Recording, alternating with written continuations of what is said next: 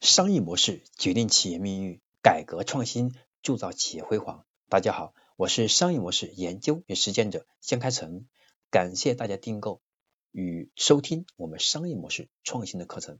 那么今天呢，我要和大家分享的是我们商业模式创新课程的第两百四十一讲：个性消费催生柔性供应链。从需求端来看啊，我们个性消费已经在加速催，对吧？加速的催使。我们传统的供应方式的改变，柔性供应链已经成为我们面对的重大的一个方向。消费需求已经从大众化进入到个性化时代，那么未来的个性化也是变成了，对不对？变成了一个大众化。个性化的起点是建立跟用户我们沟通的持续的互动，一个很基础的条件。因为每个用户他都希望个性，他不希望跟别人一样，所以说是这样的话，对于我们过去批量化生产。它就是一个极大的挑战。在工业时代，每个客户和消费者都是一个独立的个体，是被动接受广告和被动，对吧？这个被动的去选择产品的。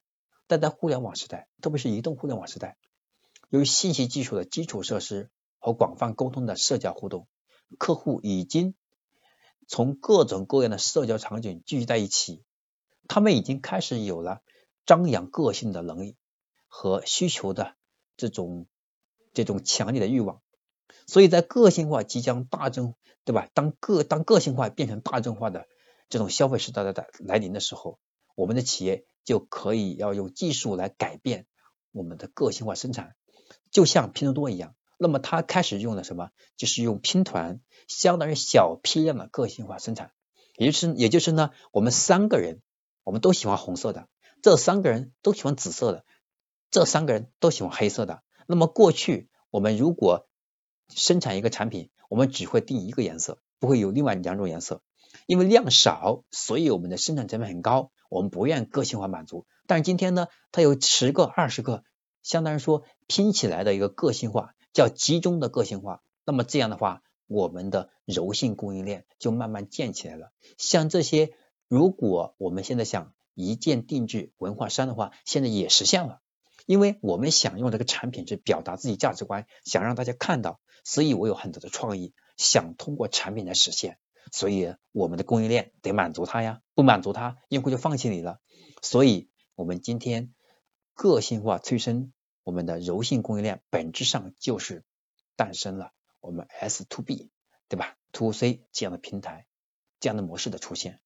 所以呢，我们今天的制造业，我们要有这个心态。就是我们可能要再一次去对我们的工厂、对我们的企业进行改革，只有这样，我们才能顺应这个消费个性化的需求方向。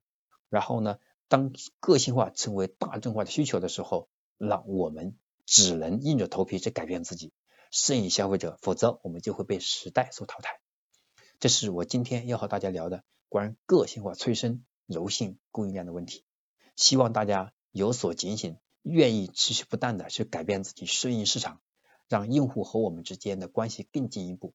关系关键就是我们要满足他的个性化需求，甚至激励他进行个性化的需求，然后他在这里就会得到这种极强的价值感，然后在这里就觉得他的想法在这里可以得到实现，所以关系就更亲了嘛，就更深了。那我们再想做其他多元化产品给消费者的时候，就变得顺水推舟了。好了，今天我要和大家分享的，我们第两百四十一讲到这里就要结束了。